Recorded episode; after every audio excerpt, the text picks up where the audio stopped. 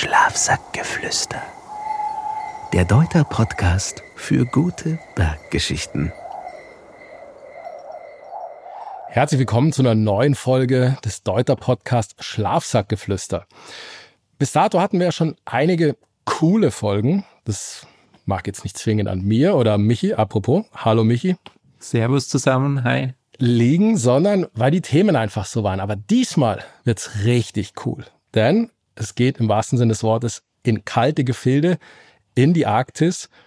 Und dafür haben uns Jonas Haas eingeladen. Der wird uns jetzt mal erzählen, wie das Ganze läuft, wenn man einfach mal so durch Spitzbergen, ich nenne es mal, wandert. Hallo Jonas. Grüßt euch, Servus. Freut mich. Servus. Jonas, jetzt müssen wir erstmal ganz kurz klären, was machst du generell? Weil wenn man in deiner Vita liest, du bist Arctic Nature Guide, Bergwanderführer, klär uns mal auf. Was ist was? Mhm. Also ich habe vor einigen Jahren bin ich nach Spitzbergen gezogen tatsächlich, habe da eine Ausbildung gefunden, auf die ich mich noch länger ausgeholt mal beworben hatte, dann wurde ich mal abgelehnt, dann habe ich mich irgendwann mal wieder beworben, dann wurde ich genommen, dann bin ich da hingezogen, habe quasi eine Ausbildung gemacht zum Arctic Nature Guide. Das läuft in Norwegen tatsächlich da oben über eine Universität. Ähm, das heißt, es ist quasi ein Teil eines Studiengangs. Und dann habe ich dafür ein Jahr die Ausbildung gemacht. Dann am Ende ist man Arctic Nature Guide und habe mich dann spezialisiert, würde ich mal sagen, auf Ski-Expeditionen. Also anders als man jetzt alpinen Skifahren kennt, mit einem Tourenski oder einem Freeride-Ski, ist es halt eher mit so einer Art Langlaufski mit Stahlkanten. Quasi ein robuster Offroad-Langlaufski, mit dem man dann mit einem Expeditionsschlitten hinter sich auf Tour geht. Genau, und da habe ich mich drauf spezialisiert. Dann habe ich das eine Zeit gemacht. Mache eigentlich auch nach wie vor als Guide, sehr häufig. Bin da jedes Jahr im Frühjahr immer so, wenn die Saison losgeht, so April, Mai, Juni rum oben. Und genau, dann bin ich zurück nach Deutschland gezogen, weil mir es dann da oben doch im Sommer zu grau wurde. Und habe hier ein bisschen als Bergwanderführer gearbeitet. Das würde man sagen, ähnliches Konzept. ist auch, also ich meine, das Wichtigste beim Guiden ist ja eigentlich mit Gästen umgehen zu können. Und genau, dann habe ich das gemacht. Und dann hatte ich aber irgendwie diesen Traum, selber professionell auf Expedition zu gehen, also selber Expeditionist zu sein und nicht mehr nur noch Guide, sage ich jetzt mal, zu sein. Genau. Okay, aber dann haken wir bei Spitzbergen nochmal ein. Wie kommt man als junger Mensch in Bayern auf die Idee, ha, Spitzbergen, das ist die Lösung für mich? Ja, ähm, das werde ich oft gefragt und witzig ist, dass ich die forscht, also diesen Wunsch dahin zu gehen, hatte ich schon Ewigkeiten. Also den hatte ich schon seit meiner Jugend irgendwie. Ähm, und ich glaube, getriggert hat mich das ähm, bei einem Film. Ihr werdet lachen. Der Film ist ähm, ein Hollywood-Blockbuster, The Day After Tomorrow. Da ist am Anfang eine Szene, wo sie auf so einem Eiscup sind und da irgendwie Wissenschaft machen und am Ende laufen sie mit so einem Expeditionsschiff und ich habe mir irgendwie, boah, ist ja mega geil, Alter. Das will ich auch mal machen. Und dann habe ich damals noch in der, in der Berufsberatung in der Schule, hat die so gefragt, hey, was ist euer Wunschjob? Wo würdet ihr hingehen? Er hat gesagt, hey, kennt die Anfangsszene von The Day After Tomorrow? Da wäre ich gerne. Und die meinte, so, wenn ihr sowas gibt's nicht. Was ich halt so lustig finde, weil jetzt bin ich da quasi. genau, aber eigentlich seitdem hatte ich so den Wunsch und ich war halt auch als Kind Pfadfinder und so. Ich war immer, ich, mir, mir hat es immer Spaß gemacht, so lange auf, auf große Distanztouren zu gehen. Und das wurde auch irgendwie immer Challenger. Wir haben dann irgendwann mal Schottland durchquert, waren dann ein paar Wochen in, im, in, im Balkangebirge, waren dann, wir haben die Pyrenäen durchquert und irgendwie hatte ich einfach Bock auf noch extremer. Bergsteigen taugt mir auch. Ich war auf mehreren Viertausendern in der Schweiz unterwegs, aber irgendwie kam halt immer dieser, dieser Wunsch, wirklich in die wahre Wildnis zu gehen, in die Region, die noch von Entdeckern erkundet wird.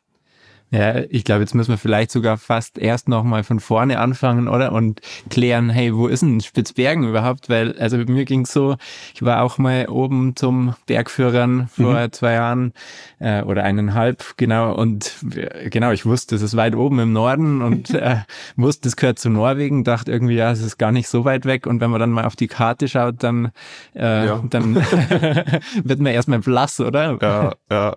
Nee, das ist tatsächlich viele wissen gar nicht, wo es ist. Das finde ich mal wieder witzig. Also ganz viele, wenn ich sage, hey, zeig mir mal auf der Karte, wo Spitzbergen ist, denken sie mir, das ist so Höhe Lofoten oder so. Mhm. Ganz viele deuten auch aus irgendeinem Grund auf Island, was ich immer so ein bisschen komisch finde. Ähm, aber im Endeffekt muss man sich vorstellen, wenn man am Nordkap von Norwegen steht, also am, am nördlichsten Punkt vom Festland und dann nochmal die Distanz von München nach Rom fahren würde, dann wäre man auf Spitzbergen, also schon sehr weit im Norden. Und wenn man da mal auf die Karte guckt, dann sieht man auch so, dass die Insel Spitzbergen also die Hauptinsel von Spitzbergen, ist ungefähr auf der Höhe von der nördlichen Grönlandküste. Also das nördliche Ende Spitzbergen ist quasi im Polareis drinnen. Also mit dem Lineal quasi von Norwegen nach oben und von Grönland aus nach rechts, Genau. wenn man es jetzt Genau. wirklich auf der Karte betrachten Richtig. würde. Richtig. Okay. Gar nicht mehr so weit weg vom Nordpol. Genau, eigentlich gar nicht mehr so weit weg vom Nordpol. Also viele von den ganzen Nordpol-Expeditionen früher sind auch von Spitzbergen aus gestartet. Ja, und was vielleicht auch noch ganz spannend ist für die Zuhörer, ähm, Spitzbergen ist gleich Svalbard. Genau. Genau, weil so heißt auch So heißt der, auch Film, der Film, oder? richtig. Der, Richtig. Genau, also Svalbard ist das norwegische Wort, das heißt äh, kalte Küste. Ähm, ich finde beide Namen eigentlich recht treffend. Ich glaube, die Norweger haben das ein bisschen umgenannt, weil es gibt ja so ein bisschen die Gerüchte, wer Spitzbergen entdeckt hat. Ähm, offizielle Geschichte ist William Barents, ähm, dass der das entdeckt hat, ein Holländer. Und die Norweger wollen natürlich irgendwie die Legende im Leben halten, dass die Wikinger da oben waren. Und deswegen haben sie da auch irgendwie einen nordischeren Namen für gegeben. Deswegen Svalbard.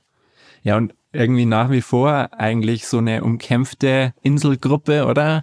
Also, äh, soweit ich weiß, also klar, es gehört zu Norwegen. Genau. Aber es gibt auch russische, ähm, Genau. ähm, ja, russische Städte oder russische Siedlungen dort. Also, das habe ich irgendwie als ziemlich spannend empfunden, als ich dort Also, war. Es ist ja so, dass ähm, Anfang 20, mit- Anfang 20. Jahrhundert wurde das Svalbard Treaty Abkommen unterschrieben von fast allen Nationen der Welt, ähm, wo halt vereinbart wurde, dass Spitzbergen den Norwegern gehört quasi, oder es ist halt ein Teil Norwegens. Aber da waren halt auch andere ähm, Bedingungen drin, beispielsweise, dass man auf Spitzbergen ähm, braucht man kein Visum. Egal wo, woher man kommt, man kann da einfach wohnen und das Einzige, was du brauchst, ist eine Unterkunft und im Zweifelsfall ein Job. Ähm, eine Unterkunft bietet sich auch an, weil es ist schon noch manchmal kalt, ähm, wäre dann un ungemütlich draußen. Und genau, und Norwegen darf selber nicht steuerlich Geld auf Spitzbergen erheben, das dann an Norwegen selber wieder geht. Also das Geld, das da generiert wird, bleibt auf der Insel. Ähm, das sind so ein bisschen die Abkommen, die es da gab. Genau, und da gibt's zwei russische Siedlungen mittlerweile. Ja, ganz ehrlich zu sein, eigentlich nur noch eine. Ähm, genau, und die sind auch rein russisch tatsächlich. Also die, die es noch gibt, die ist eigentlich eine, eine Kohlemine, eine alte Stadt. Denen geht's dank Ukraine-Krieg ziemlich beschissen da. Aber ja, kann ich mehr dann nachher dazu erzählen, genau. War aber bis 1996 war die russische Stadt größer als die norwegische. Und dann gab es einen verheerenden Flugzeugunfall. Das ist ein Flugzeug mit, ich glaube, 142 Insassen gegen eine Felsfront geflogen auf Spitzbergen. Und da waren halt nur Russen drin und Russinnen. Und dann kamen die Leute nicht mehr dahin, hatten sie keinen Bock mehr. Verständlicherweise. Ja, was ich noch so ein Kur Kuriosum fand äh, rund um Spitzbergen, ist, dass man ja offenbar dort weder geboren werden darf Ja. noch sterben darf. Ja. genau. Also äh, eben wenn die Geburt ansteht oder wenn absehbar ist, dass man stirbt, dann Ja. muss man, glaube ich, zurück ans Festland Genau. Norwegen. Das ist irgendwie, ja, Also da kommt dann ja dieses Gerücht, ja, auf Spitzbergen darf man nicht sterben. Ich sage das auch immer meinen Gästen, wenn ich sie guide, sie dürfen nicht sterben. ähm, nee, aber tatsächlich, das liegt halt primär einfach an der Kapazität von dem Krankenhaus da oben. Das ist halt ein winziges Krankenhaus und dann ist es halt einfacher, wenn du, wenn du für die Geburt nach Tromsø runterfliegst, was ja eh nicht weit ist. Und ich glaube auch, also ich weiß nicht, dass irgendwie mal jemand im höheren Alter gewaltsam von dieser Insel vertrieben wurde oder so. Ich glaube tatsächlich, dass du halt einfach irgendwann noch keinen Bock mehr hast, da oben in der Kälte zu wohnen. Das ist halt, und auch wenn du jetzt mal, es kann ja mal passieren, dass man im Alter halt nicht mehr so mobil ist und im Rollstuhl sitzt oder so und dann ist das halt alles andere als dankbar da oben, weil es ist nicht unbedingt, ja, es ist nicht unbedingt für alle Mobilitätsmittel gemacht. ja. Jetzt habe ich diese verklärt romantisch, na, ob das romantisch ist, Vorstellung von Spitzbergen. Alles weiß, nur Eis, Schnee, super kalt, drei Häuser, der Rest nur Eisbären. Trifft's das ungefähr oder muss man da auch nochmal Aufklärungsarbeit betreiben? Muss man schon auch Aufklärungsarbeit machen. Also es ist im, im Winter ist alles weiß, aber im Winter ist es auch zappeduster. Das muss man sich auch immer vorstellen. Also es ist, wenn man in Nordnorwegen ist und dann in die Mitte, also im, im Winter, es geht ja die Sonne nicht auf, aber da kommt die Sonne nah an den Horizont. Das heißt, man hat schon so ein bisschen dämmerlich. Spitzbergen ist tatsächlich schwarze Nacht, 24 Stunden am Tag. Also da kommt nicht ein Licht an den Himmel. Und ich war selber überrascht, als ich da hinkam. Es ist komplett weiß ähm, im Sommer, aber das Gegenteil, komplett grau im Endeffekt. Da, wo Vögel brüten, ist es ein bisschen grün, ähm, weil da sind die Wiesen gedüngt. Ähm, aber im Sommer ist es extrem grau, deswegen habe ich da auch nicht so viel Bock, im Sommer oben zu wohnen und zu leben eigentlich. Ähm, Aber was mich überrascht hat, ich bin da gelandet, erstmal hat mich überrascht, wie groß dieser Flughafen, oder nicht groß, aber wie gut dieser Flughafen ist. Ich dachte, da fliegt man mit so einer Propellermaschine hin und das war tatsächlich ein ganz normales Düsenflugzeug, sogar ein relativ großes. Ähm, und dann geht quasi der Flughafen so ein bisschen außerhalb vom Ort und dann geht eine Straße in den Ort rein. Und ich habe aus dem Fenster von diesem Bus geguckt und habe mich gewundert, wie krank viele Autos stehen hier eigentlich rum. Dafür, dass es eigentlich nur drei asphaltierte Straßen gefühlt, oder vier asphaltierte Straßen gibt. Und es ist, also die Stadt, die sieht klein aus tatsächlich. Wenn man mal zu Fuß unterwegs ist, merkt man, dass sich irgendwie doch alle Distanzen länger ziehen, als man sich dachte vorher. Und es leben ja auch knapp 2000 Leute dort. Ähm, ich glaube, insgesamt auf der Insel zweieinhalbtausend sind schon ein paar. Also, und da ist auch eine Universität, es gibt ein Kino, es gibt in der, in der, in der Fußgängerstraße in der Mitte gibt es ganz viele Bar oder ja, drei, vier Bars. Ähm, genau, ein Kino gibt's, ähm, so großen Supermarkt. Also es ist tatsächlich, war ganz witzig, auch bei jetzt bei unserer Tour, der Kameramann, der war noch nie vorher oben und der hat dann alles mit hochgenommen. So, wir hatten halt sowieso, wir mussten sowieso mit zwölf oder dreizehn Gepäckstücken reisen und hatten Gewichtprobleme und er hatte dann noch so eine große Kontaktlinsenflüssigkeit dabei und ich so, Alter, die hätten wir doch oben kaufen können. Und er gemeint, ja, ich dachte, sowas gibt's da nicht. Und also es, man lebt da eigentlich ganz normal. Also das denkt man immer nicht so wirklich. Ja. Und bevor wir jetzt noch mehr zu eurer Tour, zu eurem Projekt kommen, ähm, ja, du hast jetzt auch schon gesagt, du lebst zum Teil immer noch dort, glaube ich, oder? Ist das so? In Longyearbyen, das ist die Hauptstadt, Genau. oder? Also ist irgendwie mein zweites Zuhause geworden. Okay. Ähm, ich habe leider keine Wohnung. Das liegt daran, dass die Immobilienpreise da genauso sind wie in München. Ja. München Kern. Was man auch nicht denkt. Ähm, genau, aber ich bin eigentlich jedes Frühjahr oben ähm, und ich versuche immer so zwei, drei Monate irgendwie da zu sein. Ich werde jetzt auch sehr wahrscheinlich dieses Frühjahr wieder hochgehen ähm, dann aber Splitboard-Trips guiden. Ja, brauchen wir eine Pause von Ski-Expeditionen und Splitboarden macht auch Spaß. Sehr gut. Ich glaube, dann sind wir mal zunächst mit den Basics durch. Dann kommen wir quasi zu Svalbard End-to-End. Mhm. Wie ist die Idee entstanden? Mhm. Ich Sag jetzt schon- nicht, ihr seid einfach los. Nö, nö, also ich mache schon immer, ich habe ja vorhin schon gemeint, ich habe schon immer sehr gerne lange Touren gemacht. Und mein, mein engster Kumpel, mit dem ich fast alle Touren gemacht habe, der arbeitet beruflich als Kameramann und, und, und Filmemacher. Und mit dem habe ich einen Film gemacht, dass wir die Pyrenäen durchquert haben, damals noch mit komplettem Amateur-Equipment, der es aber auch schon auf ziemlich viele Filmfestivals geschafft hat. Dann haben wir im Jahr oder zwei Jahre drauf, haben wir einen kleinen Freeski-Film gemacht, so einen Kurzfilm, so zwölf Minuten oder so. Der hat es tatsächlich auch auf viele äh, Filmfestivals geschafft, über, also auf tatsächlich überraschend viele. Und ich hatte eigentlich schon während der Ausbildung da oben die Idee, wenn man schon ein Zuhause hat, das man durchqueren kann, dann ist es ja auch irgendwie geil, das zu machen. Also klar, Deutschland kann man auch durchqueren, aber das ist auf Dauer, glaube ich, ein bisschen langweilig. Ähm, und dann kannst du natürlich Spitzbergen Ost-West oder halt West-Ost durchqueren, aber dann dachte ich mir, so eine Fünf-Tage-Tour ist ja auch nicht das Richtige. Das ist ja auch ein bisschen langweilig. Also wir mit einer Gondel irgendwo hochfahren dann den Rest mit dem Tourenski zu gehen und sagen, man hat den Gipfel gemacht, das zählt irgendwie nicht. Und dann habe ich mir gedacht, so wenn, dann muss man es richtig machen. Und das ist auch keine, also die Tour wurde ja schon ein paar Mal gemacht, also das ist jetzt keine, keine einzigartige Tour. Aber ich hatte halt die Idee, diese Expedition zu gehen, 40 Tage lang und daraus halt wirklich einen, hochwertigen, einen schönen Film zu machen. Und es war dann auch das erste Mal, dass aus den Filmprojekten, die ich mit meinem Kumpel immer gemacht habe, halt wirklich was mit Sponsoren wurde, was mit einem Produktionsstudio hinten dran und halt wirklich was, was professionell aufgezogeneres. Aber die Idee hatten wir, hatten wir, hatte ich lang vorher. Dann habe ich den Kameramann gefragt, also meinen Kumpel gefragt, ob er Bock hat. Dann hat er gesagt, ja. Und dann habe ich ein Team zusammengestellt irgendwie. Und dann hat's ein paar Jahre gedauert, dann sind wir los. Und ihr seid von Süd nach Nord, oder? Genau. Genau. Und- also da ist eine kleine Krux. Man kann nämlich nicht bis ganz in den Süden gefahren werden. Das heißt, wir wurden mit dem Schneemobil in den Süden gefahren, dann abgesetzt, weil dann ist ein Naturschutzgebiet und dann mussten wir erstmal 100 Kilometer in den Süden laufen, damit wir am südlichsten Ende waren, um dann umzudrehen, die 100 Kilometer zurückzugehen und dann weiter Richtung Norden zu laufen. Und wie viele Kilometer sind es dann bis ganz rauf an den nördlichsten Zipfel? Insgesamt waren es knapp 700, bisschen drunter, ich glaube so 680, 690, was mich ein bisschen ärgert. Wir hätten am Ende ein bisschen im Kreis laufen sollen oder so, dass die 700 auch wirklich da steht. Okay, aber wenn wir schon bei Zahlen sind, 700 Kilometer, kommen da im Höhenmeter dazwischen? Sehr viele sogar. Also das ist zum Beispiel das Einfache von der Ausdauer und der Technik her wäre wahrscheinlich Grönland zu durchqueren, weil da läuft man einmal hoch, dann läuft man im Flanken rüber und hinten wieder runter.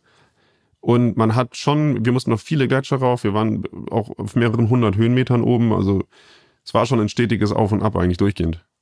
Bis am Ende, dann waren wir auf dem Meereis, sind auf dem Eis gelaufen, da ist natürlich flach. Was ist Oh. der höchste Punkt? Sorry. Der höchste Punkt ist Newton-Toppen.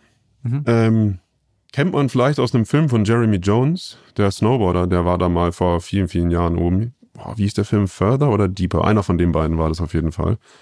Ähm, genau, das ist Newton Toppen, da sind wir auch vorbeigelaufen auf der Tour. Wir hatten uns überlegt, hochzugehen, aber es hat zeitlich nicht hingehauen. Äh. Ähm, ich war aber schon mal oben. Genau, der ist 1750? Irgend sowas, muss ich jetzt tatsächlich lügen, aber 1700 und ein paar zerquetschte. Und das im Prinzip von Meereshöhe aus, gell? Ja, also, aber genau, aber eigentlich war die Frage so gemeint, was war euer höchster Ach so, Punkt? Also einfach nur Punkt auch, dass man sich vorstellen kann. Der Gletscher direkt bei Newton Toppen Mhm. und was war das? 800, 900 Höhenmeter oben? Irgend sowas? Das war so der höchste, aber wir mussten halt mehrmals in die Höhe. Das war so das, dieses stetige. Und wir waren halt oft auf dem Eis, sind über irgendeine Bucht drüber gelaufen und dann ging hinten dran, ging es wieder den Berg hoch und hinten dran wieder runter. Und wie oft sieht man das Meer? Ähm, also Wasser sieht man fast nie, aber Schnee und gef also gefrorenes Meer sieht man oft, aber das kann man teilweise manchmal gar nicht von einem Gletscher unterscheiden, weil es sieht exakt gleich aus. Ja. Aber wir waren auch oft, also die letzten zehn Tage waren wir nur noch auf dem Eis, auf dem Meer. Genau. Aber zum Beispiel an einem Tag, das war der Tag, an dem wir am südlichen Ende ankommen, wo wir dann äh, offiziell gestartet sind. Da sind wir an einem Tag 500 Höhenmeter und 41 Kilometer gelaufen. Also das war dann schon auch eine Mammutdistanz. Aber gerade wenn du jetzt allein nur die Zahlen wirken lässt, 700 Kilometer, Tausende Höhenmeter, 40 Tage, es ist nicht so einfach, da ein Team zusammenzustellen, wo ich sage, ja, da kommen auch alle an. Oder was heißt eigentlich Team? Weil bis jetzt weiß ich du und dein Mhm. Kameramann. Genau. Gab's noch mehr Leute? Ja, Nehme ich an. Genau, also wir waren zu siebt. Ähm, hatte den Grund, warum wir so viele waren, dass wir halt wegen der Eisbärsicherheit musst, wenn du am Wasser bist, um den Eisbären auch zu schützen, baut, hat man halt eine Wache draußen stehen. Das heißt, irgendwer ist die ganze Nacht wach, steht vorm Zelt und schaut, dass wenn, wenn ein Eisbär kommt, dass er halt vertrieben wird und nicht eine Gefahrensituation entsteht, in der man im Zweifelsfall den Eisbären verletzen oder gar töten muss. Ähm, genau, deswegen waren wir sieben. Und ich kannte ja viele von meiner Ausbildung da oben. Ich habe dann auch lange drüber nachgedacht, weil mit meinem Kumpel, mit dem Kameramann, war ich ja schon öfter auf längere Zeit in einem Zelt zusammengequetscht. Da wusste ich, das funktioniert schon irgendwie. Und bei den anderen habe ich halt oft lang drüber nachgedacht. Und ich kannte welche in der Ausbildung, die sind auch wahrscheinlich vom athletischen Level oder von dem, von dem Level, was so Expedition angeht, die sind in Nordnorwegen groß geworden. Die können mit Kälte viel besser umgehen als ich. Die sind, also, die sind, was das angeht, sind die Maschinen. Die sind so ein bisschen so, so norwegisches Militärmäßig. So frieren gibt's nicht. Und dann habe ich gedacht, hey, ich kann ja einfach jetzt fünf Leute da holen, die halt dieses krass drauf haben, die einfach die Besten sind. Und dann habe ich mir aber irgendwie gedacht, Moment, wenn ich das mache, dann konkurrieren die alle fünf und dann wird es wahrscheinlich irgendwann Stress geben. Dann habt ihr einen Wettlauf. Genau, dann haben wir nämlich einen Wettlauf und dann will irgendwie der eine sagen, hey, wir laufen da lang, der andere sagt, nee, es ist aber sicherer, da lang zu laufen und dann ist irgendwie Stress, weil dann weiß man nicht mehr, wer das Sagen hat. Und dann habe ich ein bisschen drüber nachgedacht und habe gedacht, okay, um das Ganze harmonisch zu gestalten, 40 Tage lang, 40 Tage lang, die man ja auch nicht aussteigen kann. Also du kannst ja nicht sagen, hey, ich habe keine Lust mehr, weil der Helikopter kommt nur, wenn du halt schwer verletzt bist. Also das heißt, ging halt nicht. Und dann habe ich gedacht, okay, ich versuche darauf zu achten, dass jeder ein anderes Skillset mitbringt. Und dann war einer zum Beispiel, dessen Familie, die sind, die sind auf Spitzbergen groß geworden. Ähm, das heißt, er hatte, das war so der Storyteller in der Gruppe, der hat die ganzen Geschichten erzählt, der kannte die ganze Insel, der wusste alles über diese Insel. Dann war einer, der ist so die liebste Seele auf diesem Planeten. Der ist jeden Morgen von Zelt zu Zelt gegangen, hat Kaffee gegeben und, und Sachen repariert und alles. Da wusste ich auch so, okay, der wird einfach so für die Harmonie verantwortlich. Ich habe mir einen, der ist in Nordnorwegen groß geworden, der, der hat da seine Rentierherde und so. Und der kann nicht frieren, weiß nicht, geht physisch, physisch nicht. Also ich habe manchmal meine Füße nicht mehr gespürt und echt einfach nur gedacht, so, boah, ich will raus aus der Scheiße. Und dann habe ich ihn gefragt, hey, ist es eigentlich kalt? Und er so, nö, nö, ich find's eigentlich ganz okay. Ist ja nur minus 20 heute. Und stand dann so im Sturm. Und genau, und, und so habe ich das. Dann habt ihr einen, der ist selber schon alleine auf Skiern, hat der Norwegen der Länge nach durchquert. Also vom Südende Norwegens, das waren über 1000 Kilometer tatsächlich, die er damals gemacht hat. Und der ist halt so, ja, eigentlich auch ein Genie im Navigieren, muss man auch einfach mal sagen. Ähm, der, der kann halt einfach krass gut mit, mit Kompass und so umgehen. Der hat sich auch geweigert, meistens ein GPS zu benutzen, sondern ist nur mit Kompass und Karte gelaufen und einen Kurs gesetzt und ist dann ins Whiteout gelatscht, straight voraus. Ähm, genau, jetzt hab ich, ah, genau, und dann hatten wir noch einen, weil es war ja auch, es ist ja auch ein Film, das heißt, die Leute mussten ja auch irgendwie in den Film passen. Und dann habe ich einen mitgenommen, der war einfach, den haben wir die genannt, das ist einfach unser King of Randomness. Das ist einfach, wenn ihr mal irgendwann den Film seht, ihr werdet es einfach merken, der, keiner weiß, wie alt er ist. Keiner weiß, ob der überhaupt irgend, irgendwo Freunde hat. Und der ist einfach so ein ganz, ganz wilder Typ, aber sauwitzig und guidet sehr viel am, am Südpol auch und hat auch viel geguidet. Und da habe ich gedacht, der hat die meiste Erfahrung, was Eisbärsicherheit angeht und ist halt für den Film einfach eine konstante Lachnummer, weil egal, wenn du die Kamera auf ihn richtest, der macht irgendwas komisches. Und so hat es dann eigentlich ganz gut geklappt, dass alle irgendwie einen unterschiedlichen Task hatten. Und es war wirklich krass. Es gab 40 Tage lang, hat alles harmonisch geklappt. Und auch davor und danach. Also es gab irgendwie keinen Stress. So klar hat man mal irgendwie über eine Route, über eine Entscheidung diskutiert, aber Ärger gab's nicht. Das fand ich echt cool. Jetzt ist schon öfter dieses Stichwort gefallen, äh, ja, Eisbärenverteidigung oder Polar, P Polar Beer Defense, mhm. oder wird's ja da oben genannt. Äh, genau, da hat man irgendwie abgefahrene Ausrüstungsgegenstände äh, ja. dabei, oder? Weiß ich aus eigener ja, Erfahrung. Ja. Wir waren äh, Skitouren vom Boot. Äh, ich, ich glaube, ihr habt nochmal ganz andere lustige Ausrüstungsgegenstände dabei. Magst kurz ähm, erzählen, ähm, was du ja, also das ist tatsächlich immer die, die Leute, wenn diese Fotos in einem Film sind, die sind halt immer abgeschreckt, weil sie sehen uns halt mit einem Gewehr auf dem Rücken laufen. Und das erste, was du da denkst, hey, Tierquäler oder, oder sie schießen Tiere. Ähm, und die Sache ist, das muss man halt immer vorwegstellen, dass man, bevor man auf so eine Tour geht, muss man sich halt gewiss sein, dass man Gast im Land vom Eisbären ist und nicht umgekehrt. Also der Eisbär duldet uns und nicht wir den Eisbären. Also das ist, finde ich, halt immer so die, die Grundannahme, die man erstmal voraussetzen muss. Sonst wird es irgendwie schwierig. Ähm, genau. Also wir sind Gast beim Eisbären und dann die Waffe, die man dabei hat. Ich habe noch nie erlebt, dass sie benutzt werden müsste und ich hoffe, ich werde auch nie erleben, dass sie bin. Also wir haben sie mal zum Spaß benutzt. Ähm, nicht auf einen Eisbären, auf ein, auf ein Stück Eis, ähm, aber nur um dem Kameramann beizubringen, wie man damit umgeht für einen Notfall.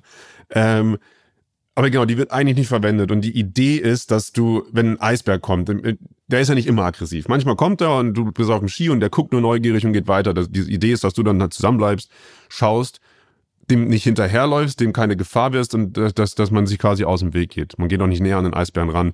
Problematisch ist nur, Eisbären sind halt sau neugierig. Das heißt, es kam schon, kommt schon öfter vor, dass ein Eisbär mal nachts in ein Zelt reinkommt und sich dann erschrickt und dann tötet er halt den Menschen, der drin ist. Das ist 2020 das letzte Mal passiert, tatsächlich sogar quasi innerorts.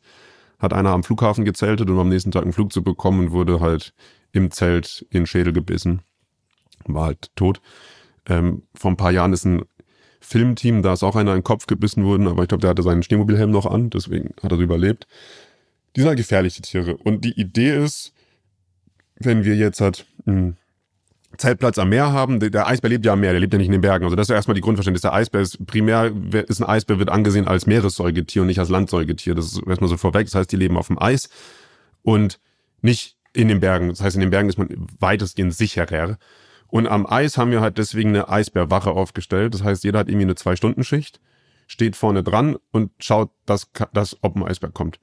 Die Idee ist, dass wenn ein Eisbär kommt, wir haben Leuchtpistolen dabei, also zur Ausrüstung eine Leuchtpistole, ein Gewehr, ähm, ein Satellitentelefon, ähm, GPS-Geräte, sind alles Sicherheitsausrüstung, die man dabei hat. Wir haben mehrere Leuchtpistolen. Die Idee ist, wenn ein Eisbär kommt, schießt du mit der Leuchtpistole und es sind Explosivgeschosse drin und versuchst, dass er sich erschreckt und wegrennt. Das ist erstmal so die erste Instanz. Und wenn du da draußen stehst, siehst du den Eisbären ja auf 400 Meter Entfernung. Das heißt, du hast viel Zeit, den zu vertreiben. Ähm, wenn du halt nicht draußen stehst, dann ist er in deinem Zelt, dann kannst du nur noch scharf schießen. Deswegen ist so eine Eisbärwache, dient halt auch dem Schutz des Eisbären. Und das Gewehr soll nur verwendet werden in, in wirklich maximal letzter Instanz. Ich hoffe, dass ich nie in die Lage komme. Wir hatten in den Bergen zum Beispiel keine Eisbärwache. Da haben wir ein Tripwire-System aufgebaut, quasi ähm, vier Skistöcke ums, um Zeltplatz drumherum und dann ein Draht drumherum gespannt, so eine Angelschnur quasi. Und an den Skistöcken ist jeweils auch so ein Explosivgeschoss. Und wenn der Eisbär durch den Draht durchläuft, dann triggert dieses Explosivgeschoss und warnt uns. Das Problem ist, dann ist der Eisbär schon 30 Meter nah an uns dran, was schon auch ziemlich nah ist für einen Bären. Und ganz ehrlich muss ich sagen, ich weiß nicht, ob dieser Tripwire funktioniert. Wir haben ihn nie getestet. Aber jetzt sind wir ja bei meiner Eingangstheorie. Alles voller Eisbären. Ja, also gibt viele mittlerweile. Wie viele habt ihr gesehen in diesen 40 Tagen oder kann man das? Also, wir haben sehr, sehr, sehr, sehr, sehr wenig gesehen. Wir haben nur zwei Eisbären gesehen insgesamt und die beide am letzten oder am vorletzten Tag. In Eisnähe eben. Ja, genau. Ähm, sonst haben wir gar keine gesehen, was mich selber überrascht hat. Ich habe aber auch auf Spitzbergen so unter meinen Kollegen den Ruf, dass wenn ich dabei bin, braucht man keine Eisbärwache, weil ich habe zwei Jahre lang gar keinen gesehen und man sieht Eisbären eigentlich überall und ich habe nie einen gesehen. Deswegen es mir immer so den Ruf, dass ich weiß nicht, ob ich so viel, sehr stinkt, dass die Eisbären nicht kommen, keine Ahnung. Irgendwo, irgendwo, irgendwo ran muss es liegen. Auf jeden Fall kamen die nie. Ähm, genau, aber wir haben zwei Eisbären nur gesehen. Aber es gibt mittlerweile mehrere, die sind ja auch geschützt und vermehren sich auch.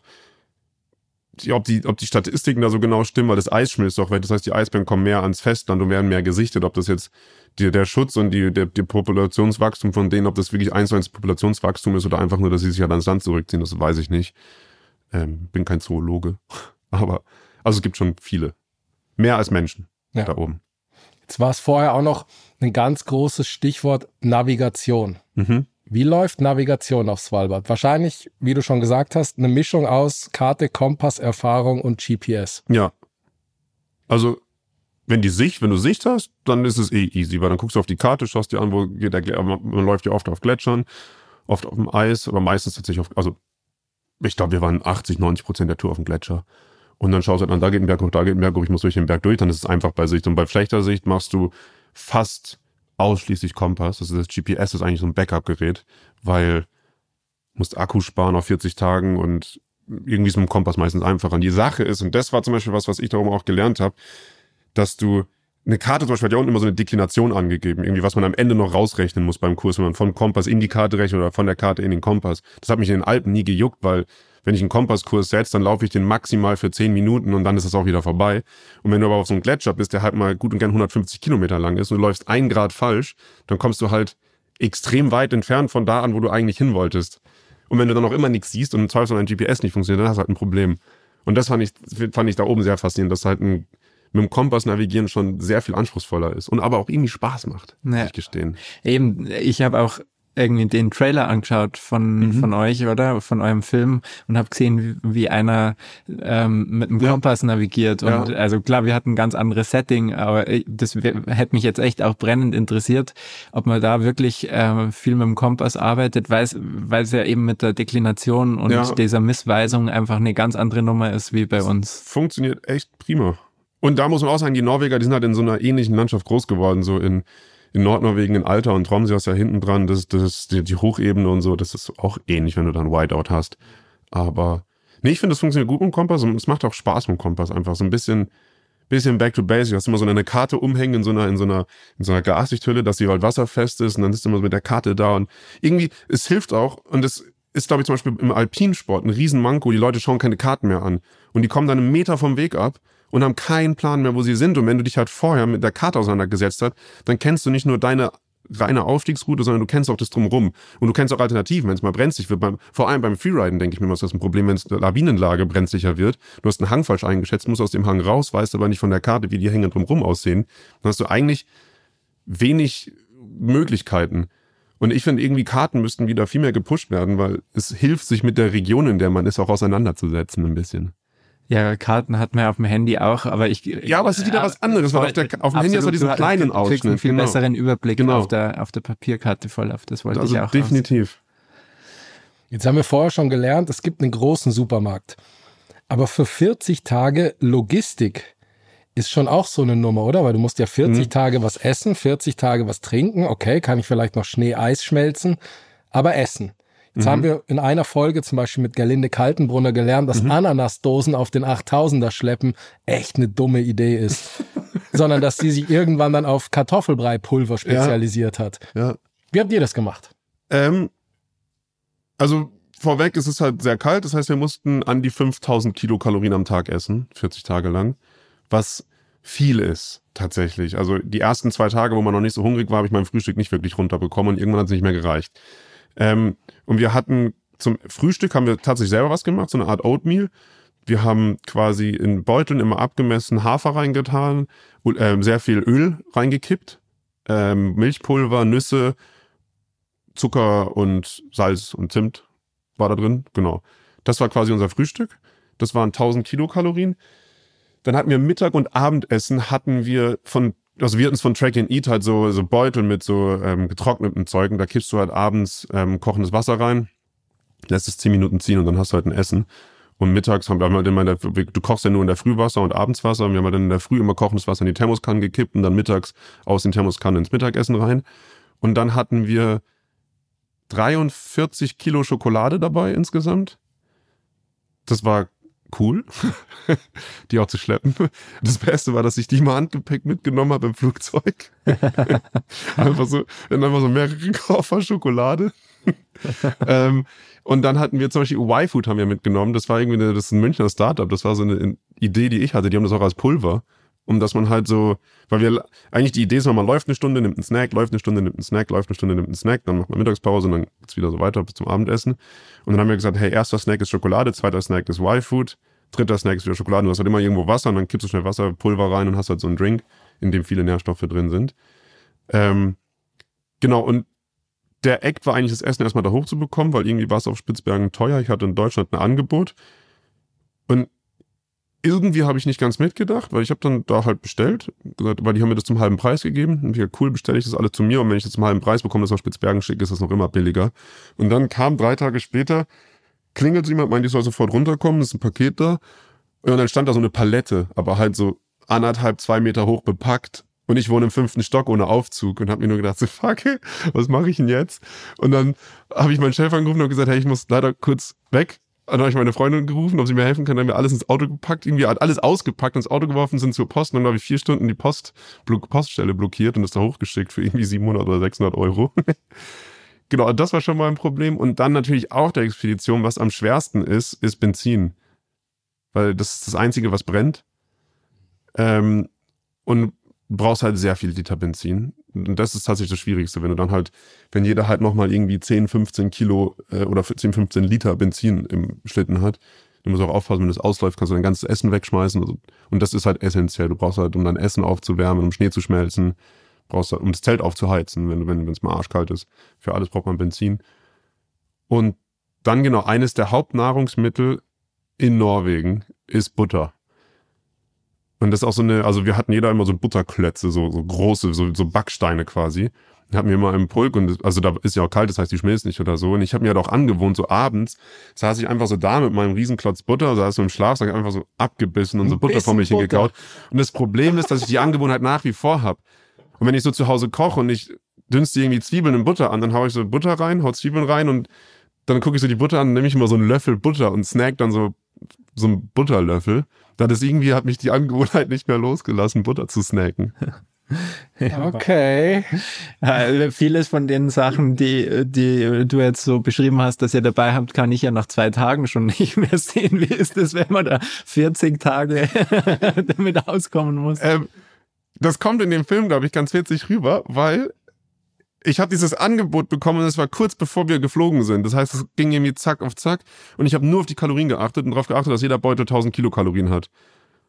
Und dann hat sich herausgestellt, wir hatten nur Nudeln. Wir hatten ein Gericht mit Reis, der Rest waren Nudelgerichte.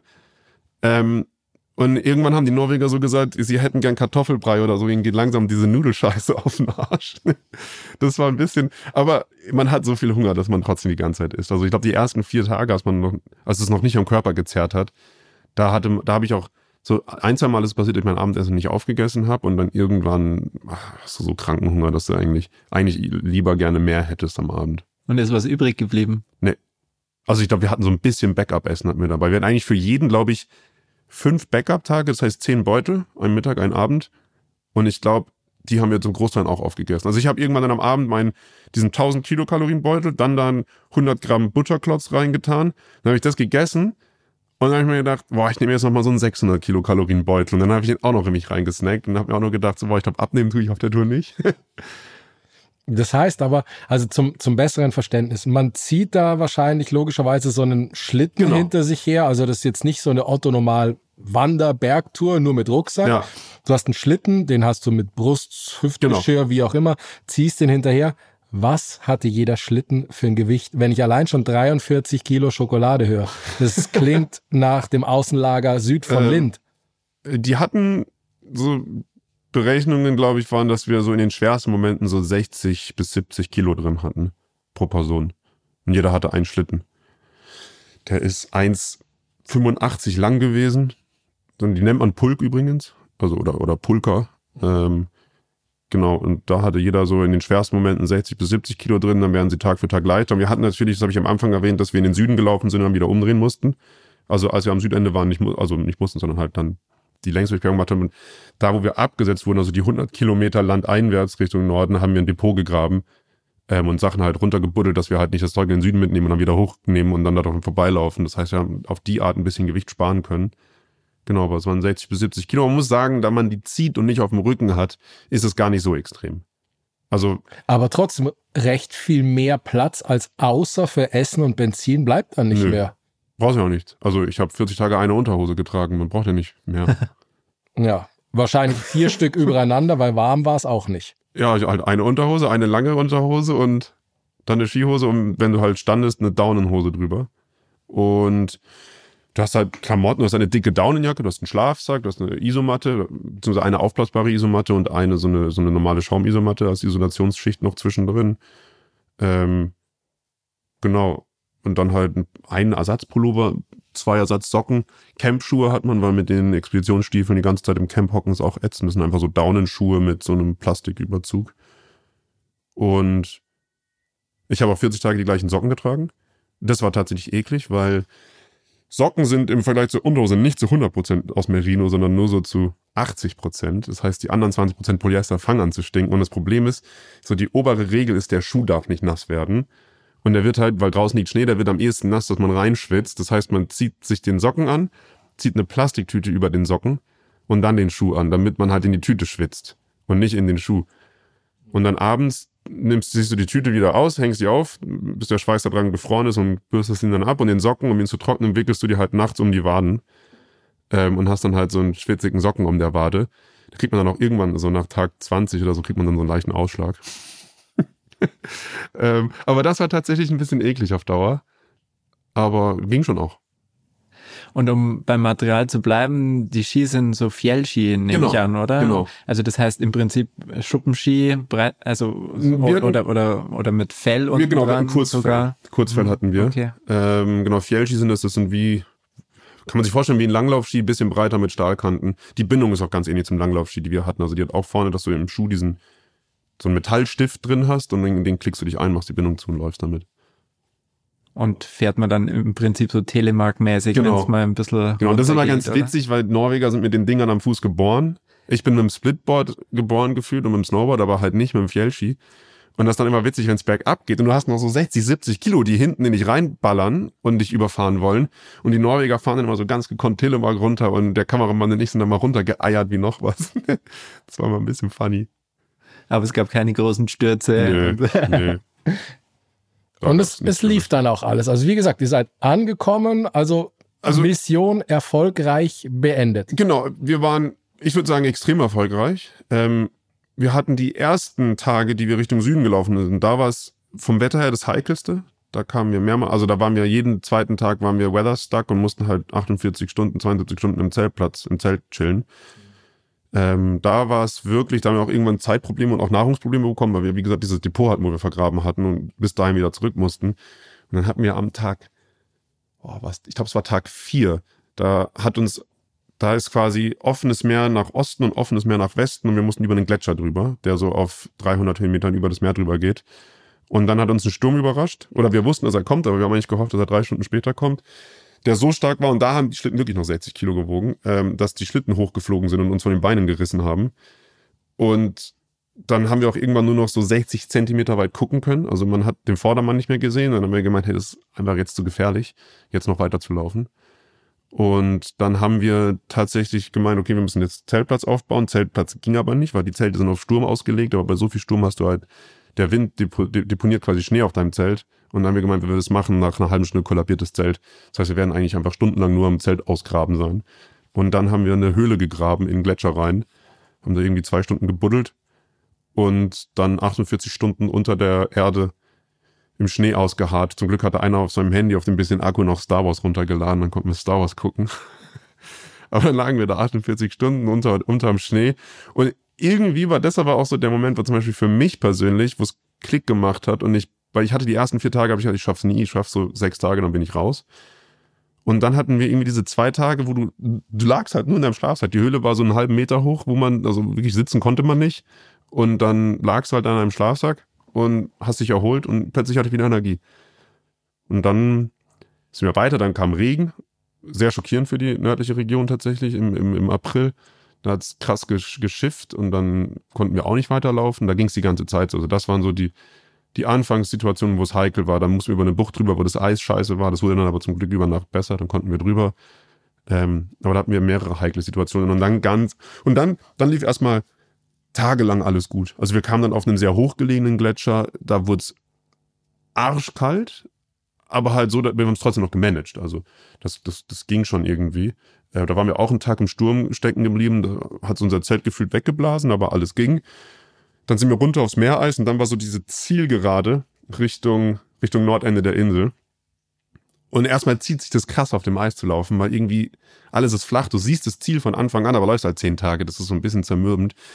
Und dann ganz am Nordende von diesem Fjord, es geht ein Gletscher rein und wir wussten, dass das so die Krux wird. Wenn man da nicht vorbeikommt, weil das Eis schlecht ist, dann müssten wir theoretisch wieder einige Kilometer zurück und dann einen Gletscher rauf und dann über den Gletscher drüber. Und dann sind wir gelaufen und an dem Tag, an dem wir an dem Gletscher ankamen, hat es bei mir plötzlich so geplatscht an den Füßen und ich gucke so runter und stand halt so knöcheltief im Wasser. Und dann haben wir schon gemeint, okay, jetzt wird es ein bisschen kritisch. Dann sind wir noch weitergelaufen und dann hat der eine irgendwo, wo so ein Eisberg geschwommen ist, hat er so zwischen Eisberg und Eis war halt komplett offenes Wasser. Und wir gemeint, okay, jetzt wird's richtig kritisch. Und dann standen wir da und mein, der eine ist vorgelaufen und es hat bei mir hinten gewackelt. Und ich bin nur so wie aus dem Trampolin vor mich hingebounced. Dann habe ich gemeint, okay Leute, jetzt ist es vielleicht ein bisschen kritisch. Wir sollten das Eis testen. Haben wir eine Eisschraube rausgeholt, wollten ins Eis bohren und haben die einfach so durchgedrückt. und dann haben wir gemerkt, dass wir eigentlich nur noch auf Sülze standen. Und dann sind wir, ist, einer ist durchgebrochen, aber zum Glück nicht fies, also nur, dass der Schuh voll gelaufen ist mit Wasser. Dann sind wir an Land und der, der große Fehler war eigentlich, dass wir von Anfang an zu lang ähm, auf dem Eis waren. Das war, im Nachhinein war es sehr peinlich. Wir hätten viel früher weggehen sollen, wir hätten viel früher das prüfen sollen. Es war einfach so, das Ziel vor Augen, du wolltest einfach nur so, bumm, jetzt wollen wir durchrennen. Und dann hat es halt so kurz vorher gescheitert. Und dann genau sind wir an Land, haben am nächsten Tag nochmal geguckt, aber nachts kamen schon Walrösser an und sind von unten durchs Eis durchgetaucht, um Luft zu holen. Da haben wir schon gemerkt, okay, also stabiler wird's nicht.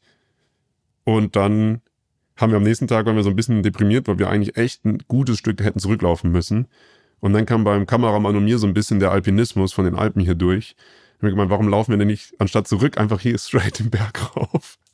Und dann haben wir so einen Flaschenzug gebaut, haben oben das Seil eingehängt, haben die Schlitten raufgezogen und dann haben wir den Berg raufgelatscht und dann oben über den Gletscher drüber und hinten wieder runter. Dann ging's wieder. Und der Rest war easy. Also es war echt, ich hatte am Anfang Angst, dass es alles zu smooth lief, als dass man einen guten Film machen kann. Ja, okay. zwei, zwei Fragen äh, irgendwie aus deiner Erzählung jetzt. Äh, Gletscher, oder? Da denke ich irgendwie als Bergführer auch an Spalten. Ja. Seid ihr mit dem Seil unterwegs gewesen? Oder und eben, ich habe auch die Gletscher gesehen in Spitzbergen, mhm. die sind ja zum Teil echt brutal zerklüftet ja. und so. Äh, oder, oder ist wirklich, äh, war für euch die, die größere Gefahr, durchzubrechen und ins Meer zu fahren? ähm, also wir, wir hatten, also wir, wir sind selbstverständlich die ganze Zeit mit, auf, auf den Gletschern mit, mit, mit Klettergurt und Seil parat gelaufen. Wir waren aber nicht in der Seilschaft tatsächlich. Ja, wir haben es öfter überlegt, aber die Gletscher auf Spitzbergen können sehr gefährlich sein, aber sie sind wirklich viel leichter zu lesen als in den Alpen. In den Alpen hast du, wenn du auf einem Gletscher bist, ich habe das gemerkt, dass ich von der Ausbildung, ich meine, wir haben in der Ausbildung wochenlang Gletscherspaltenbergung geübt und wochenlang Gletscher lesen und was. Also ich habe dann immer gedacht, hey, das ist echt gar nicht so kompliziert. Und dann kam ich in die Alpen und gedacht, boah, jetzt bin ich richtig fit da drin. Und dann waren wir halt im Hochalpinen und ich habe nur gedacht, okay, fuck, das ist ja auf der Karte schon viel schwieriger zu lesen. Aber auf Spitzbergen kannst du literally auf der Karte quasi lesen, ja. ab wo der Gletscher immer schneebedeckt ist und ein Spaltensturz relativ unwahrscheinlich ist.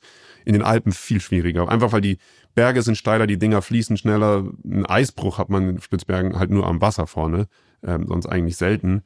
Ähm, das macht es sehr viel einfacher. Und die meisten, meistens waren wir so weit um, dass wir eh wussten, im Winter ist es da so dick verschneit, dass da bricht man niemals durch. Es waren so zwei, drei Stellen, wo wir wirklich lange überlegt haben, ob wir anseilen. Und dann haben wir gemeint, hey, eigentlich stört's ja nicht. Und dann haben wir auch gemeint, hey, scheiß drauf, das ist easy going. Okay. Also, ich glaube, im Film, ich würde den Leuten empfehlen, so zwei, drei Stellen, wo wir waren, hätten wir wahrscheinlich am Seil gehen sollen, haben wir aber nicht gemacht. War nicht so smart, aber ja, im Nachhinein würde ich vielleicht im Seil gehen. Ja, und, und die, die zweite Frage, die eben auch noch damit zusammenhängt, oder? Du hast jetzt eh schon gesagt, April wart ihr unterwegs. Mhm. Ich nehme an, das hat auch einen Grund, oder? Wahrscheinlich braucht man so einen Sweet Spot, äh, weil Genau, irgendwann mhm. liegt kein Schnee mehr, oder? Vermute ich. Und auch das Tageslicht ist so genau. ein limitierender Faktor und vielleicht auch die Schneebedeckung so auf den Gletschern. Ja, also wir sind bis Ende, also wir kamen Ende Mai am Nordende an. Ähm, Verlegenhuken heißt übrigens, das Nordkap da oben.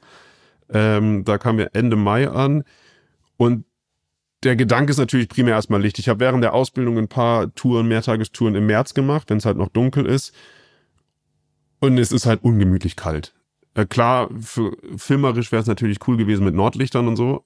Ähm, aber die Frage ist, ob man die auch so wirklich gut filmt, wenn es so arschkalt ist. Und Dann hast du halt untertags, ist es auch weitestgehend dunkel, das heißt szenerisch nicht so schön. Und im April geht dann, da kommst du an diese Phase, wo du fast den ganzen Tag roten Himmel hast. Und das für den ganzen Tag hast du Sonnenuntergang oder Sonnenaufgang, wie man es halt nimmt, irgendwie das Gleiche. Und dann wird es halt mehr und mehr zur Mitternachtssonne und dann hast du halt immer Mitternachtssonne und das war halt so die bisschen die Idee, dass wir zumindest den Wandel mitfilmen können und dass wir halt Licht haben. Weil sonst ist es auf Dauer ist es zermürbend. Wenn du eine Nordpoldurchquerung machst, kann man das gut im Dunkeln machen, das ist eissicherer, aber war so schon eine sehr schlaue Wahl. Und das ist auch so die gängige Zeit, in der man da oben. Also ist auch so touristisch gesehen, wenn du jetzt, also ich guide ja auch Ski-Expeditionen und die Hauptsaison ist immer so April bis Ende Mai. Und dann im Juni ist noch, so Anfang Juni ist noch ein bisschen Freeskiing, aber schon weniger Ski-Expeditionen. Und klar, auf den Gletschern oben liegt immer Schnee, da könntest du auch im Sommer Ski fahren, aber halt alles, wo wir runter in die Ebene gekommen sind, da ist dann kein Schnee mehr. Wenn man jetzt nochmal ganz anders kurz denkt, die Physis ist eine Sache, aber was ist das Mentale?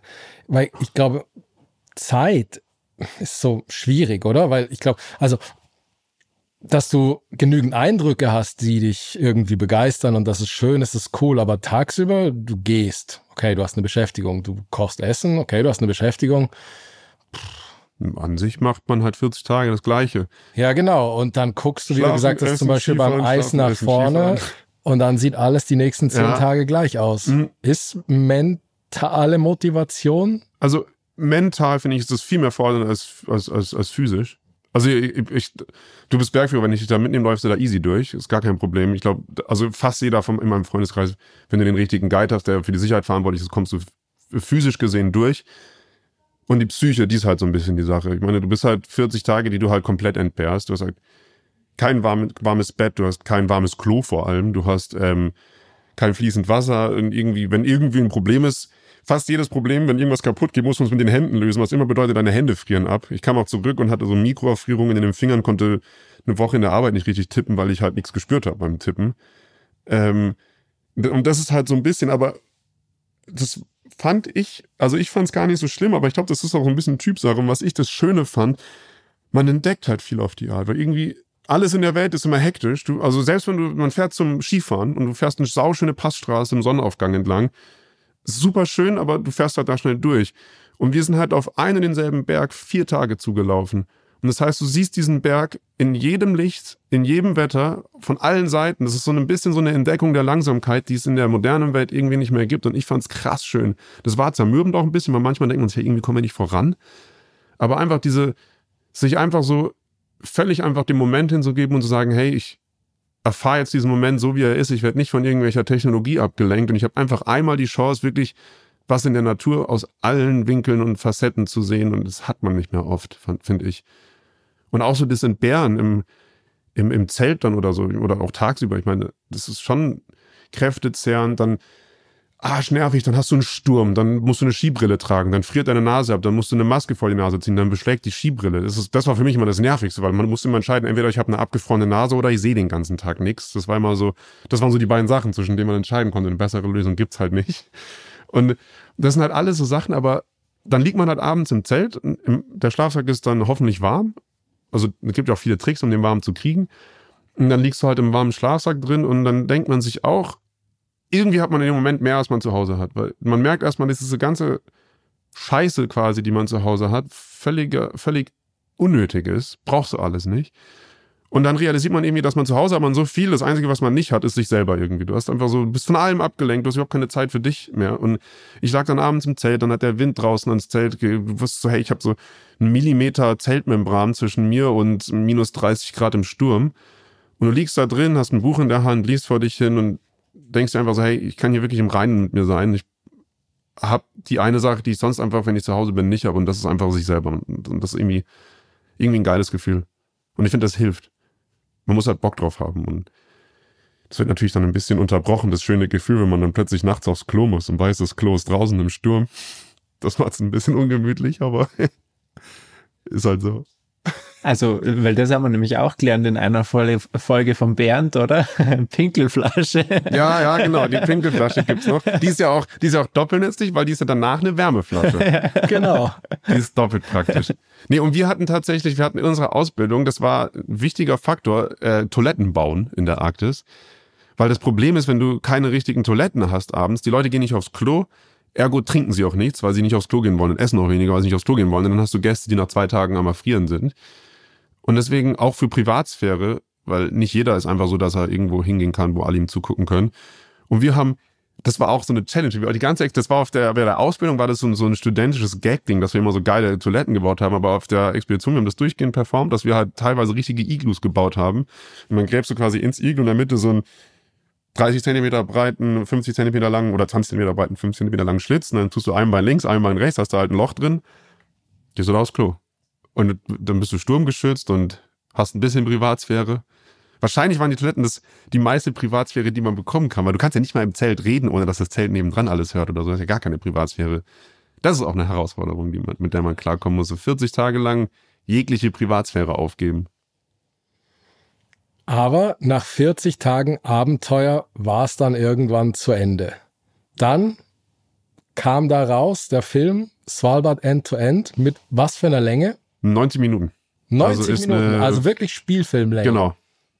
Das war auch der, das Ziel tatsächlich ein bisschen von dem Ganzen, dass wir wirklich ein Spielfilm, klar, wir machen für unterschiedliche Filmfestivals und Aufführungen auch kürzere Versionen, aber die Hauptversion ist 90 Minuten, unter anderem auch, weil viele Anbieter im Netz nur voll, also Full-Feature-Dokumentationen kaufen. Okay, das heißt, der nächste Schritt ist, ihr geht mit dem Film jetzt dann zunächst mal auf Tour. Genau. Und dann gibt es beim Pay-Anbieter deiner Wahl. Hoffentlich. Also da sind wir, da kann ich auch noch keine Namen nennen, weil wir sind da mit vielen im Gespräch, aber bisher ist noch nichts fix. Aber wir haben am 6. November ist die Premiere in München im Kino. Dann sind wir auf Filmtour, ähm, also auch in, in, in Deutschland, in Skandinavien, in England und so, in Österreich, Frankreich, Schweiz. Und sind dann hoffentlich auch auf vielen Filmfestivals. Das war ja eigentlich so das ursprüngliche Hauptziel von so einem Film, ist ja immer auf Filmfestivals zu kommen. Und ich bin da aber relativ optimistisch, dass es ganz gut wird, weil das ist schon, muss ich sagen, einfach eine sehr, sehr krasse Produktion geworden, was auch unser, unser Director und Kameramann da draus gezaubert hat, ist wirklich unfassbar gut. Also ich freue mich richtig, das Leuten zu zeigen. Genau, und dann hoffen wir, dass er irgendwann online landet. Und dass dann aus dem Film neue Projekte generiert werden. Das ist ja mein Ziel. Und dann ist man zurück im normalen Leben plötzlich. Ja. Wie ist das? Ähm, also nach 40 Tagen keine Privatsphäre, geschlitztes Eisklo, ja. ähm, nichts, Schlitten ziehen, sollst du plötzlich wieder Punkt, Punkt, Punkt. Ja, also tatsächlich war ja, also man, man hat immer diese 40-tage Expedition vor Augen, was ich, was die meisten mal nicht sehen, sind halt die anderthalb Jahre, die ich davor halt reingesteckt habe. Und ich arbeite Vollzeit. Ich habe dann teilweise nachts bis drei Uhr, vier Uhr morgens irgendwelche E-Mails geschrieben, um Sponsoren zu sammeln, Sponsoren zu finden, habe Urlaub genommen, auf die ISPO zu gehen und Sponsoren anzuquatschen oder potenzielle Sponsoren. Ähm, dann hatte ich irgendwann die Sponsoren, dann haben die aber alle das Geld nicht sofort locker machen können. Das heißt, ich bin, ich habe die ganze Expedition aus eigener Kasse vorgestreckt. Äh, komplett privat. Und dann Ah, das hatte ich halt, irgendwann bin ich nachts von der Arbeit nach Hause geradelt und es hat so leicht geschneit und ich dachte nur, wenn ich jetzt hinfliege und mir ein Bein breche, dann habe ich halt zigtausend Euro gerade aus dem Fenster geschmissen. Und dann hat man so eine Panik bekommen. Und ich hatte eigentlich halt wirklich anderthalb Jahre bis zum Start der Expedition eigentlich Panik, hohen Blutdruck und irgendwie Stress. Dann kam die Expedition, während der kam ich runter und dann sind wir da an diesem Ziel angekommen und an dem Ziel gibt auch im Film eine Aufnahme, ich stand da und ich, also mir sind einfach die Tränen geflossen, weil es war einfach irgendwie anderthalb Jahre und du hast dann doch irgendwie erfolgreich abgeschlossen. Und dann wurden wir mit dem Schneemobil zurückgefahren in die Zivilisation und dann waren wir da erstmal ein Restaurant, die uns nicht haben wollten, weil wir so sehr gestunken haben. Und dann kommst du, ja, dann freust du dich 40 Tage auf eine warme Dusche, um dann festzustellen, dass dein Körper nicht mehr mit einer warmen Dusche klarkommt. Und es hat sich zwar warm angefühlt, aber irgendwie war der Hahn komplett auf kalt gedreht, was der Körper nicht mehr gepackt hat. Und es war dann schon komisch, zurück in die, also zurück nach Deutschland dann zu kommen, zurück in den Bürojob vor allem. Also ich mache ja mittlerweile hauptberuflich einen Bürojob. Das war ein sehr komisches Gefühl. Auf der anderen Seite hat man irgendwie während der Expedition das auch zu schätzen gelernt. Also es war so, manchmal war es einfach arschkalt und ich habe mir gedacht so, boah, wie gern wäre ich jetzt in meinem Büro an einem Schreibtisch und würde einfach so in diesen Sessel geflätzt hocken und auf der Tastatur rumhämmern. Ähm, und ich fand es nicht so schlimm, zurück in die Zivilisation zu kommen. Und ich finde irgendwie halt diese Erfahrungen, die man durch die, durch die Expedition hat, die helfen einem Leben weiter. Ich denke, immer wieder dran zurück. Ich plane weitere Projekte und mein langfristiges Ziel ist ja auch, das hauptberuflich zu machen. und halt nicht nur zu guiden, sondern wirklich halt als Expeditionist auf Touren zu gehen. Das ist, wo ich im Endeffekt hin will und Filme draus machen. Ähm, auch um auch um Menschen die Landschaft zu zeigen, Menschen zu zeigen, wie fragil das ist, vielleicht auch Menschen, die da nicht hin können, denen eine Möglichkeit geben, das in einem schönen Film das Gefühl vermittelt zu bekommen, da zu sein. Und ich finde, alles in allem war es nicht so schlimm, zurückzukommen. Man hat sich auch gefreut.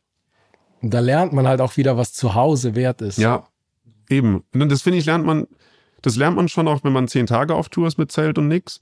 Aber bei 40 Tagen in so einer Entbehrung lernt man es halt nochmal noch mal viel krasser.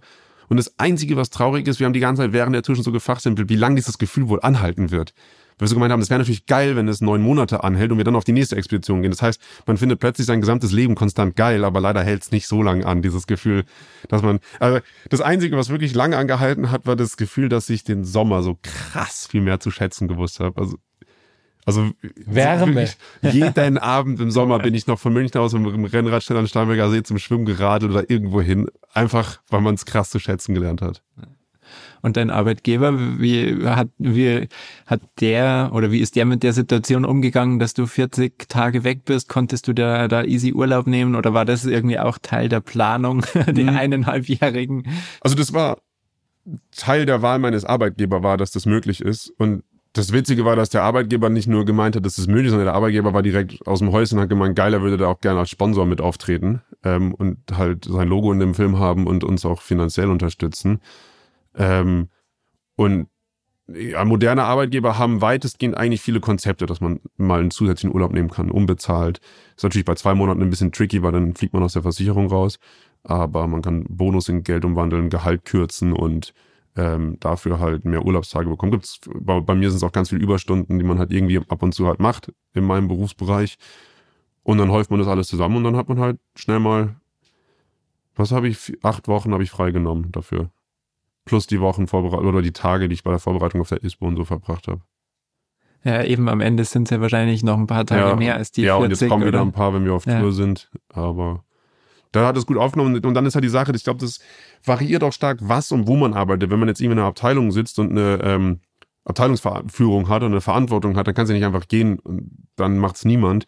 Und bei meinem Arbeitgeber ist es halt sehr projektbasiert. Ähm, und dann, wenn ich halt anderthalb Jahre vorher sage, hey, ich bin in der Zeit nicht da, dann werde ich halt in der Zeit auch auf kein Projekt gesetzt. Und dann kann man da halt vorausschauend planen. Und dann ging das eigentlich ziemlich gut.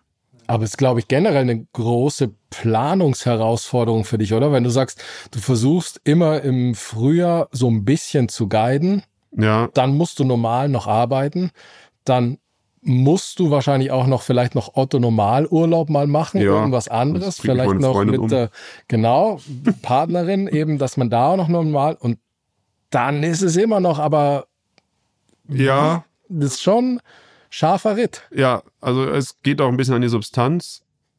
Aber irgendwie bin ich noch nicht der Typ, ich, weil ich denke mir dann oft, okay, vielleicht lasse ich es einfach mal ein Jahr. Ich habe mir letztes während der Expedition habe ich mir fest vorgenommen, nächstes Jahr geht's nicht nach Spitzbergen. Und jetzt geht's wahrscheinlich doch wieder hin, weil ich da einen Monat ein, ein paar Touren führe.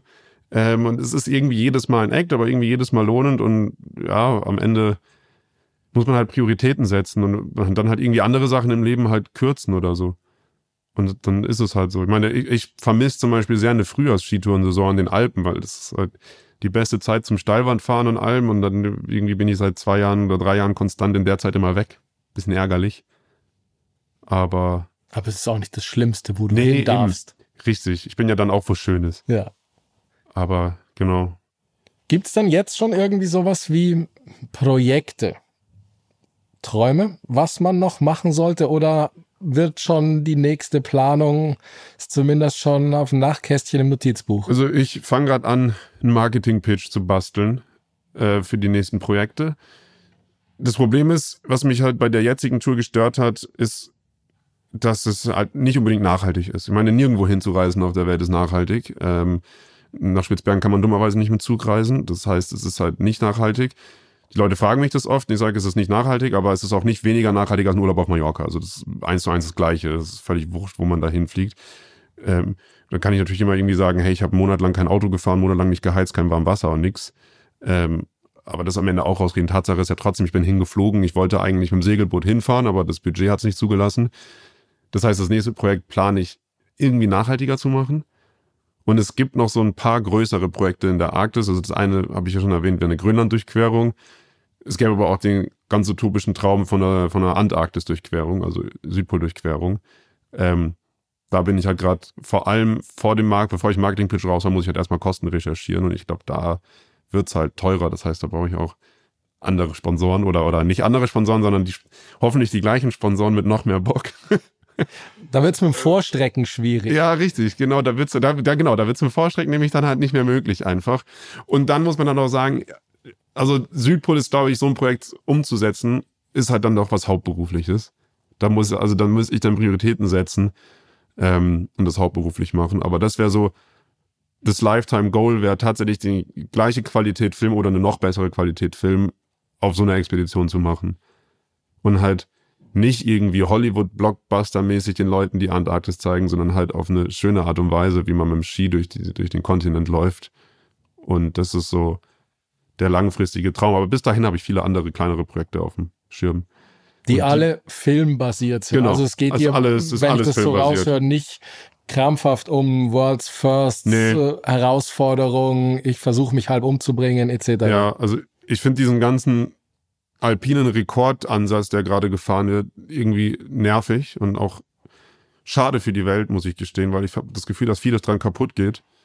Ähm, ich meine, dann, ich war, ich war neulich auf dem Bianco gerade unterwegs in der Schweiz und dann hast du halt Leute, die da irgendwie in ihrer Rekordzeit durchlaufen wollen und dann rennen die da und lassen Scheiße zurück und was weiß ich, lassen da ihren Müll liegen und irgendwie finde ich, muss der Mensch auch mal ein bisschen zurück in die Natur und auch die Natur zum Schätzen lernen und die Natur, weil es gibt ja immer diesen, diesen, diesen, diesen Hashtag irgendwie so Our Playground oder, oder Biggest Playground oder was weiß ich nicht. Ich denke mir immer so, ja, es ist schön draußen sein, aber eigentlich ist es ja halt auch schon kein Spielplatz, die Natur. Also schon mit ein bisschen Respekt entgegenkommen.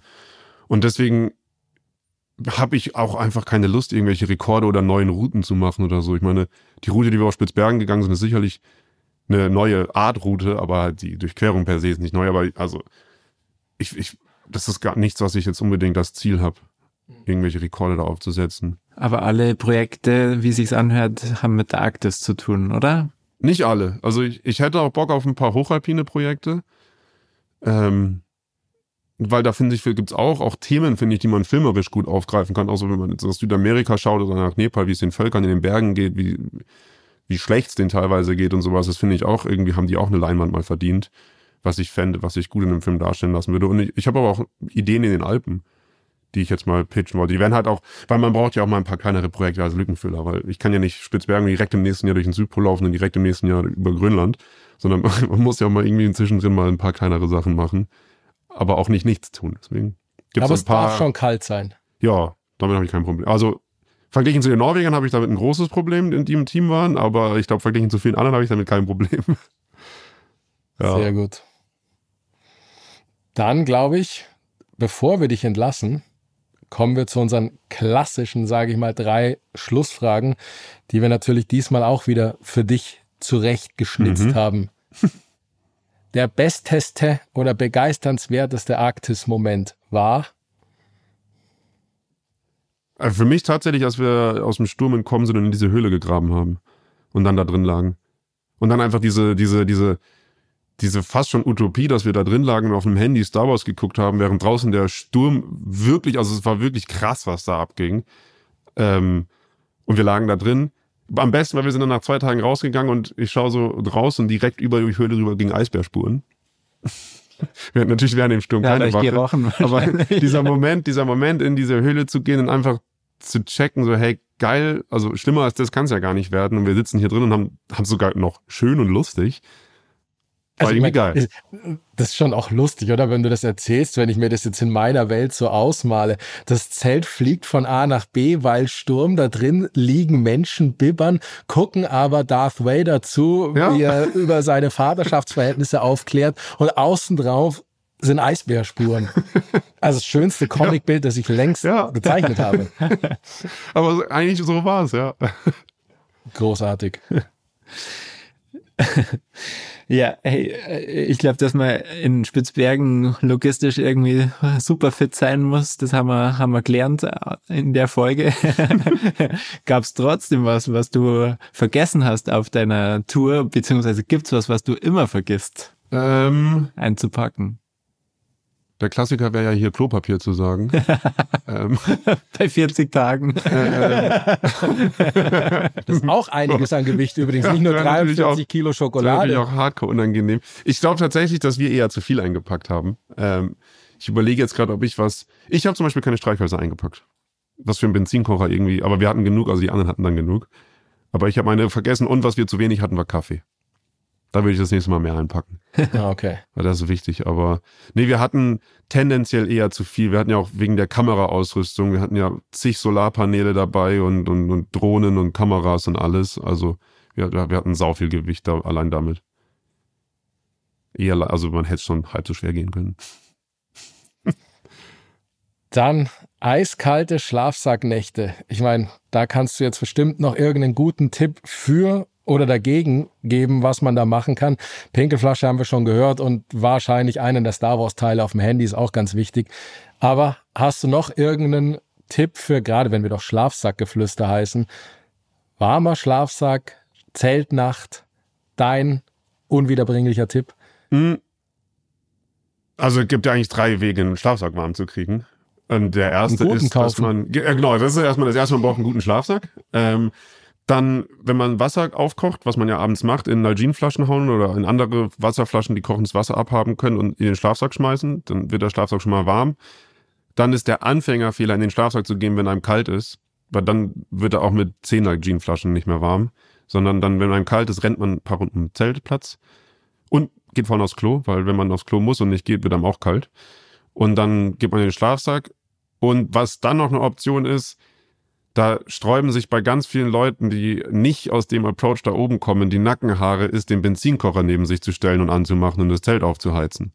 Und die Leute sind immer so, weil in allen Zelten steht immer, macht das auf gar keinen Fall. Das war das erste, was ich in der Ausbildung gelernt habe. Man nimmt den Kocher rein und heizt das Zelt auf wohlige 20 Grad auf, bevor man in den Schlafsack geht. Okay. aber das, das also Benzin, aber auch ja, es hat schon Carbon Monoxid Vergiftung, kann dann schon, wir hatten einmal, dass der Benzinkocher an sich selber erstickt ist, weil irgendwie kein Sauerstoff mehr im Zelt war. Dann haben wir ganz schnell die Türen aufgemacht. Also man darf damit halt nicht einschlafen. Und es passiert auch, ich glaube, an der Wildspitze im Pitztal ist da mal vor ein paar Jahren was passiert bei einem Training. Es sind zwei gestorben an der Carbonmonoxidvergiftung. Also das ist schon gefährlich, aber man muss aufpassen, dass die Flamme perfekt sauber blau brennt und nichts Rotes drin ist und dann geht das. Und dann mit so einem Benzinkocher, die haben zehnmal so viel Power wie ein Gaskocher. Ist sehr schnell sehr warm im Zelt. Das einzig Nervige ist, die sind saulaut. Ich glaube, wir einigen uns auf den dritten Tipp, macht ihr am besten da draußen nicht nach. Nee. Also oder vielleicht nur unter Anleitung oder unter Beaufsichtigung. Ja. Ja, Jonas, vielen Dank für das Gespräch. War super spannend und ich glaube, man hat auf jeden Fall Bock bekommen auf, auf euren Film. Wir wünschen dir da super viel Erfolg mit danke, der Filmtour danke. und auch mit dem Ziel, äh, irgendwann Expeditionsprofi zu werden. Ja, danke. Jonas, auch von meiner Seite vielen Dank für Rede und Antwort. Also zuerst war mir kalt, jetzt ist mir warm, ist total super. ich wünsche euch auch alles äh, viel Glück mit Svalbard End-to-End. -End. Haltet da auch mal wirklich die Augen offen. Entweder es kommt die Kinotour irgendwie bei euch in die Nähe oder vielleicht, ich drücke auch hier die Daumen, schafft es zu irgendeinem Bezahlanbieter und am Schluss gibt's ja noch YouTube. Richtig. Bleibt gesund. Viel Spaß. Vielen, vielen Dank. Danke dir.